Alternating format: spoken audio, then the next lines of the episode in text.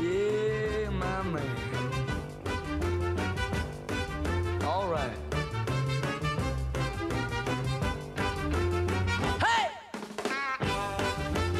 Y así, con este ritmo, le damos la bienvenida a nuestro amigo Ale Di Donato aquí al aire de todo otra vez. ¿Cómo andas, Ale? ¿Qué haces, Belu? ¿Todo bien? Bien, ¿vos? Todo bien, todo bien. Por suerte, todo tranquilo y contento, porque llega el momento de, de, hacer la columna y de salir al aire acá en todo otra vez y uno no puede hacer otra cosa que, ponerse contento. Bueno, eh, eh, es muy bueno eso, es muy bueno que es, eso que decís y te estábamos esperando, además porque te habíamos anunciado al comienzo del programa, sabíamos que teníamos pautado este horario, este, así que finalmente ha llegado el momento para hablar de otra de las producciones que han surgido en este 2020 marco de pandemia, ¿no? Sí, y en este caso es una producción, digamos, recién, pero recién salida del horno. O sea, estamos hablando de un estreno literal. Y por, y por ahí tenemos una columna que es más bien híbrida, ¿no? Porque en concreto vamos a hablar de, una película, pero al mismo tiempo también es musical y hasta teatral, si se quiere, porque, porque bueno, vamos a hablar de la película David Burns American Utopia, y pido perdón por mi pronunciación de, del inglés, pero la verdad es que hasta el momento no tiene una traducción oficial al, castellano porque todavía la película no llegó acá, al menos no de manera oficial. De hecho, hace poquito tuvo su presentación en el Festival de Toronto y recién ese sábado que pasó tuvo ese estreno eh, a través de HBO en Estados Unidos, es decir, todavía ni llegó a Latinoamérica, pero acá en todo otra vez tenemos, eh, manejamos otras credenciales, ¿no? Pero, pero bueno, la cuestión es que esta película eh, que está dirigida por, por Spike Lee, vendría a ser la, la grabación o el, registro, mejor dicho, del, del espectáculo con el que David Byrne salió de gira por el mundo para presentar su último disco solista, que se llama justamente American Utopia. Y para quienes no lo, no, para quienes no lo conocen, David Byrne es más que es más que nada famoso por por haber integrado y, liderado la banda Talking Kids, una de las más emblemáticas de los 70 y de los 80, cuando eh, estaba esa famosa New Wave ¿no? en, la, música.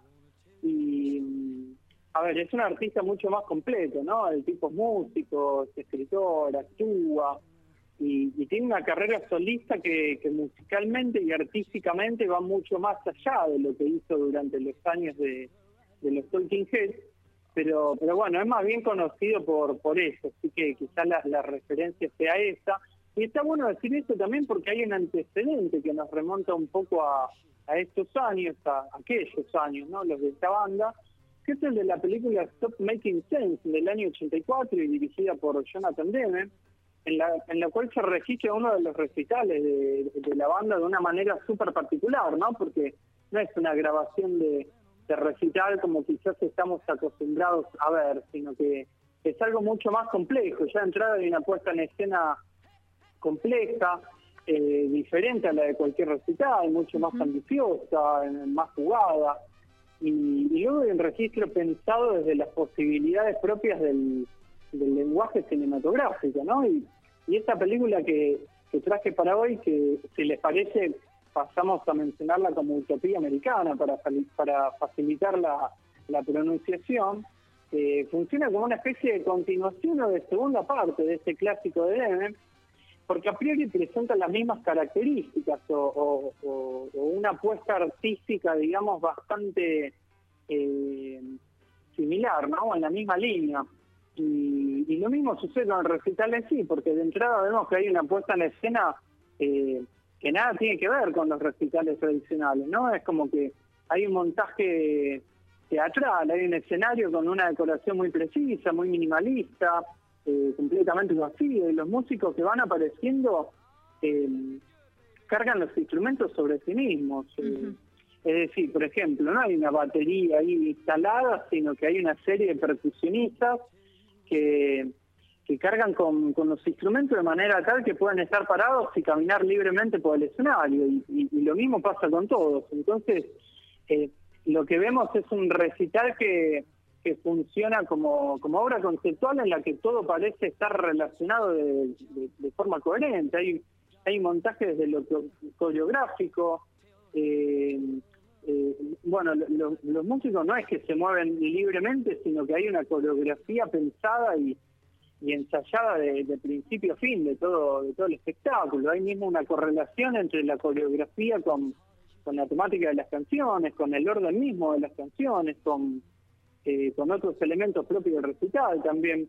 Y lo mismo podría decirse con la manera en la que Spike Lee, que es el director, decide filmar todo el recital. Yo creo que justamente se puede pensar esta obra como, como película, eh, porque hay un diálogo entre una cantidad de cosas, digamos, que funcionan eh, de manera individual y que, al mismo tiempo sumadas entre sí forman un todo que, que hace la experiencia estética, ¿no? Vos ves esta película desde tu casa y claramente, eh, quizás te guste o no, pero no sé, te, vas a dar cuenta de que se trata de algo distinto, de algo, de algo singular. Y yo pensaba cuando la veía, ¿no? Que es una lástima que no la podamos ver en cine. Probablemente no estoy diciendo nada nuevo, pero, pero es una pena porque es una obra pensada para ver en pantalla gigante y con un con un sonido acorde, pero, bueno, la pandemia nos, nos privó de, de esto también. Y hablando justamente de pandemia, hace un tiempo yo leía en Twitter que, alguien puso que eh, Stop Making Sense, la película de Jonathan Demme, había sido como el primer recital para streaming, ¿no? Lo cual me pareció bastante acertado. Y mientras vi esta película, eh, Utopía Americana, pensaba justamente eso, ¿no? Eh, a ver, el, registro del recital en sí pertenece a los tiempos de pre-pandemia, pero no sé, me parece que, que hay algo que que quizás nos hable un poco de los recitales en el futuro o en, el, futuro bien cercano, ¿no? De un posible giro eh, en cuanto a los espectáculos, o una adaptación o, una transformación de los recitales en otra cosa, ¿no? En algo que sea o que, o que ofrezca un, disfrute distinto a través de una plataforma de, streaming, no sé. Y, vos fíjate qué loco porque al principio del recital, después del primer tema, cuando eh, David Byrne agradece los aplausos y, la ovación del público y qué sé yo, eh, dice algo que me pareció súper, eh, hasta profético, te diría, porque el tipo les agradece por haber salido de sus casas. O sea, una cosa increíble y que me parece que al día de hoy se, se resignifica de, de una manera terrible, ¿no?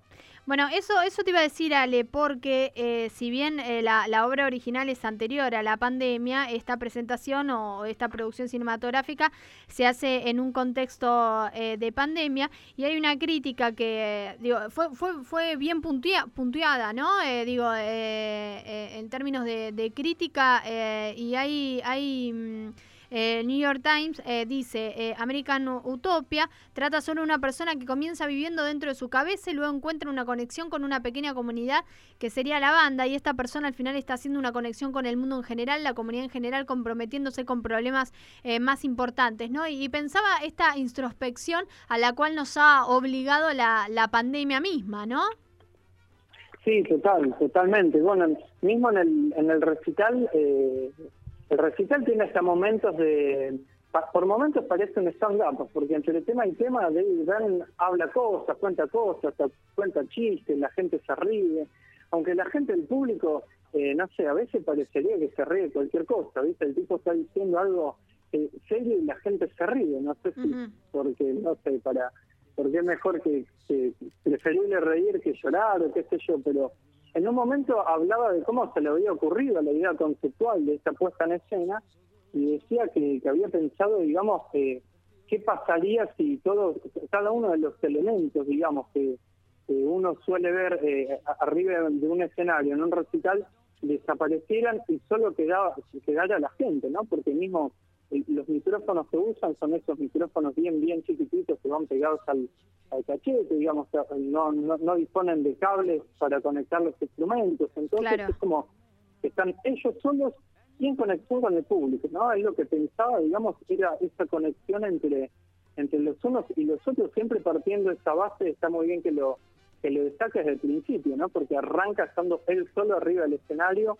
eh, hablándole a un a un cerebro cual, el personaje de, de, Shakespeare, ¿no? Y me parece que en otro orden de cosas, ese recital, digamos, que, que pensó David Burns, también trata sobre la manera de vincularnos que, tenemos en tantos seres humanos, ¿no? En cuanto a, evolución, crecimiento, necesidades físicas y, emocionales de, vincularnos y demás. Así que eh, quizá también aporte algo desde, desde ese sentido, ¿no? Que seguramente se resignifica con, con todo esto que estamos viviendo ahora. Como decíamos, es como que en parte es atemporal eh, el, recital y, también tiene otras cuestiones del espectáculo, ¿no? También tiene otras cuestiones eh, súper temporales y del presente en el cual, eh, eh, bueno, en, un momento del show, por ejemplo, David Byrne habla de, la importancia de presentarse a votar ahí en Estados Unidos, cuyo sistema de, elecciones no obliga a los ciudadanos a votar y y bueno, también hay una hay una denuncia a, los asesinatos de los eh, afroamericanos por parte de la policía, ¿no? Es como que hay una parte de, denuncia o de, crítica eh, más bien eh, existencial o metafísica y hay como otra parte ahí súper concreta en la cual no hay posibilidad de doble lectura ni nada, digamos, es, es evidente lo, lo que está diciendo. Eh, eso me parece que es una película y un espectáculo que, te da mucha tela para, para cortar y, que ante todo ofrece una, una experiencia eh, sensorial muy sofisticada, porque yo tuve la suerte de ver este espectáculo cuando vino a Argentina hace un par de años que, tocó en el Gran Rex, y en su momento quedé volado, ¿no? Con lo que había visto. Eh, y viendo esta película me pasa algo muy parecido, es como que es, es, impactante, digamos, cómo se logra transmitir esa misma sensación. Y a mí me da la sensación justamente también de que David Byrne es un tipo que, como decía recién, que tiene algo para decir y que con eso busca generar cierta inquietud, ¿no? Cierta... Eh, eh, la adquisición o, necesidad, mejor dicho, de ver algunas cosas desde una perspectiva más amplia y, profunda, ¿no? Y, y que eso lo, lo hace o lo o lo transmite de una manera concreta o directa y, al mismo tiempo de forma figurada a través de, sus recursos expresivos como, como, como músico y artista, digamos, y también mismo a través de la película en, sí, ¿no? Y, estaría bueno también hablar un poco de, del, director, porque obvio que está bueno también pensar en cuáles son los rasgos o cuál es el, el, toque que, aporta Spike Lee en tanto autor, ¿no? Yo particularmente... Eh, creo que no vi nada de él o, habré visto, no sé, muy poco y no, no me acuerdo, no sé, pero creo que esto es lo primero que veo y de hecho lo vi más que nada por, por David Byrne, no por, por la nueva película de, Spike Lee. Pero bueno, está bueno también hacer la aclaración para, para quienes conozcan más de este director porque también esta película en tanto recital y pieza teatral, por decirlo de alguna manera, eh, también seguramente tenga algún punto de contacto con, con la obra de este director que que dicho sea de paso, lo, estuve chumeando un poco y es súper prolífica y es también así de, de, abordar cuestiones eh, vinculadas a la, a la violencia que, sufren los, eh, los ciudadanos ahí afroamericanos por parte de la policía, la discriminación y demás, así que quizás ahí también haya un punto de, conexión, digamos, entre estos artistas.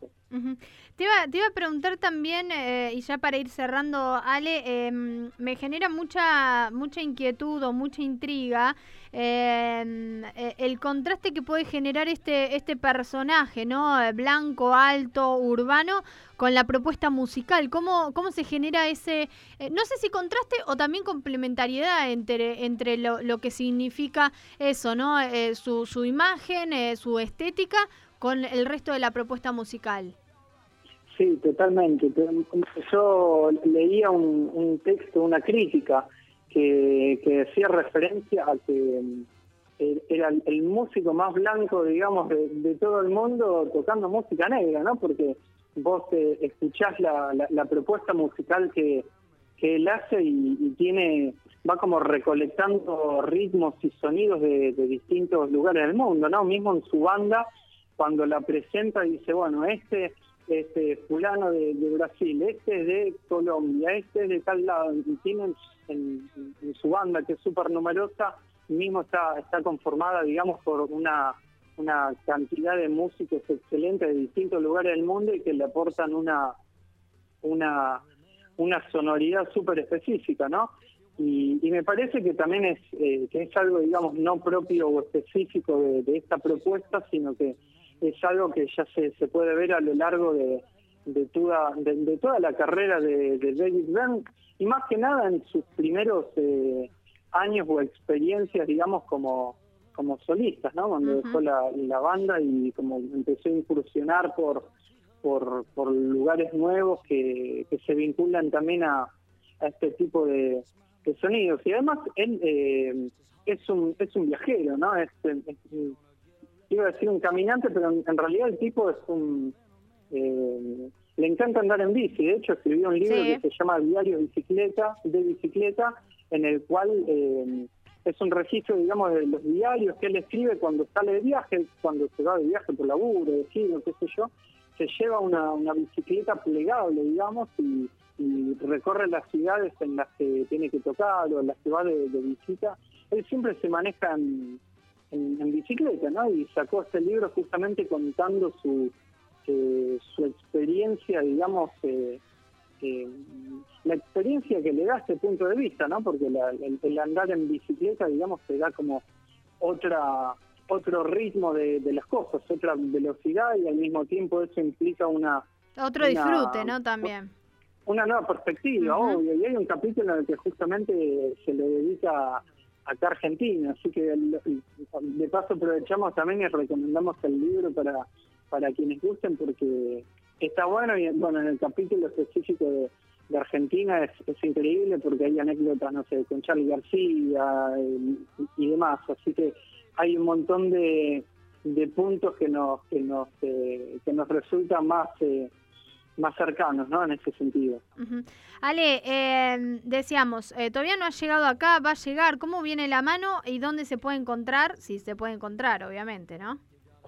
Sí, la película la estrenó HBO, como decía recién, hace un par de días en Estados Unidos, así que seguramente en un, no sé si en días o en semanas o qué, pero seguramente va a llegar a través de, de esa de esa plataforma y ya está igualmente ya está circulando para para internet y, se consigue la verdad que es súper fácil. Quizás el, el pequeño eh, detalle es que no hay no hay subtítulos en castellano no hasta el momento lo cual puede quizás dificultar un poco la, la, la comprensión de lo que él dice entre tema y tema pero no sé, también hay, no sé, te puedes bajar los subtítulos en inglés y mismo podés ir siguiendo un poco lo que lo que dicen las letras de sus canciones, algo que a veces queda como medio en, segundo plano cuando uno escucha música en, otro idioma, así que eh, no sé, también ahí hay, hay distintas posibilidades, digamos, de, de, abordaje de esta película que, que, bueno, como decía recién,